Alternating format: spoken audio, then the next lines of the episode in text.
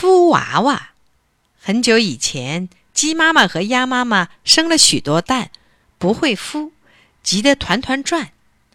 他们听说凤凰孵蛋的本领高，就带着蛋跑去拜凤凰做老师。凤凰高兴地答应了，教他们先做了两个窝，把蛋放在里面。凤凰在窝里轻轻地蹲下，说：“你们只要安心的炖上二十几天，就会孵出小鸡、小鸭来的。”鸡妈妈把凤凰的话记在心里，一动不动地闭着眼睛蹲在窝里学孵蛋，任凭外面怎么热闹，也不动心。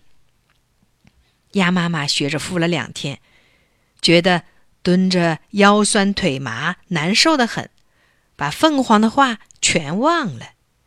林子里开起歌舞会，鸭妈妈在窝里蹲不住了，偷偷的溜进了树林，去看跳舞、听唱歌了。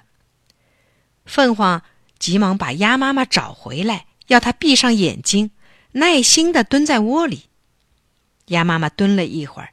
又抬起身子东张西望，看到水池里的鱼儿在游戏，它耐不住了，又扑进水池里游泳了。